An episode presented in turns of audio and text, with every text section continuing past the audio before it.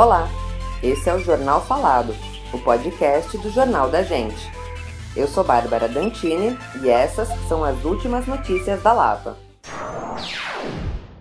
Em agosto, a Prefeitura e a CETESB liberaram as obras para a estação de transbordo na Avenida Manuel Domingues Pinto, na Vila Jaguara, previstas para serem concluídas em 2022. Estima-se que a unidade vai receber cerca de 2 mil toneladas de resíduos domiciliares por dia, provenientes de 19 bairros, entre eles Alapa, Pinheiros, Butantã, Freguesia do Ó e Pirituba. O transbordo é a operação realizada quando os resíduos são transportados de caminhões menores para maiores. A mobilização de moradores da Vila Jaguara contra a estação é antiga, desde 2014. Segundo a Associação dos Moradores, Amigos e Simpatizantes do Parque em Anguera, existem laudos técnicos do Ministério Público que detectaram inúmeras irregularidades no projeto. A Loga, concessionária responsável pela estação, afirma que todos os requisitos e ritos do processo de licenciamento foram cumpridos e que possui todas as licenças e autorizações necessárias para a instalação do empreendimento. Já a associação destaca que a obra não teve ampla consulta pública ou diálogo com a população e que hoje o caso está nas mãos do Ministério Público. Outro problema apontado pela MASPA é a estimativa de tráfego de veículos gerada pelo empreendimento. A Log afirma que foram analisadas as questões de trânsito na região com a realização de estudos que foram apresentados aos órgãos competentes, inclusive a CET, durante o licenciamento para a obtenção do alvará de aprovação de obra nova, sendo concluído que o empreendimento não se enquadra como polo gerador de tráfego. A contrapartida da Loga é criar uma área social para os moradores, mas a Amaspa afirma que o terreno onde está prevista essa área fica na parte mais contaminada pelas atividades químicas realizadas no local no passado. A Log informa que não procede a informação de que a área verde e de convivência que será oferecida à comunidade tem o solo contaminado. Afirma que existe uma pequena área em outra parte do terreno com contaminação pré-existente e que está em processo final de remediação, sendo acompanhado pelo órgão competente. Os caminhões que vão coletar os resíduos compactados na estação de transbordo seguirão para o aterro sanitário de Caieiras. Na região, recentemente tivemos duas ocorrências de quedas de árvores, uma na rua Toneleiro e outra na rua Dronsfield.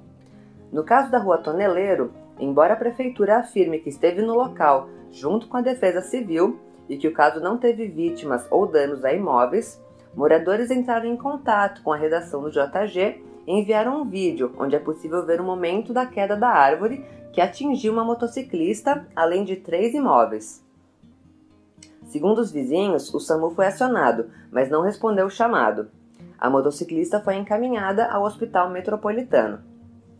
Em relação aos imóveis, em um deles funciona uma oficina mecânica, no outro um estacionamento e na terceira uma residência.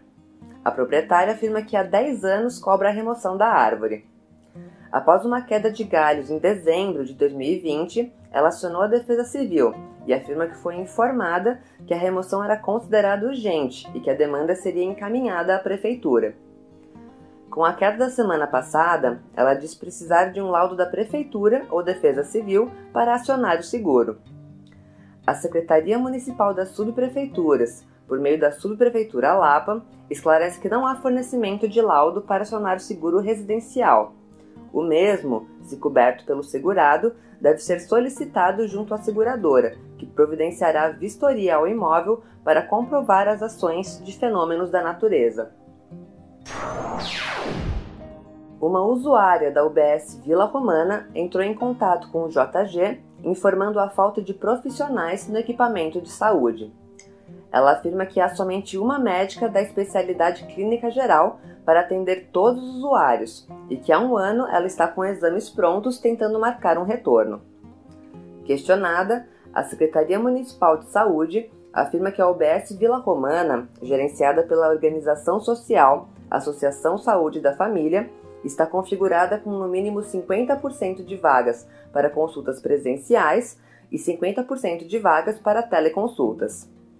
No caso citado pela usuária, é ofertado o teleatendimento e o acolhimento presencial com enfermeira para entrega de resultado de exames.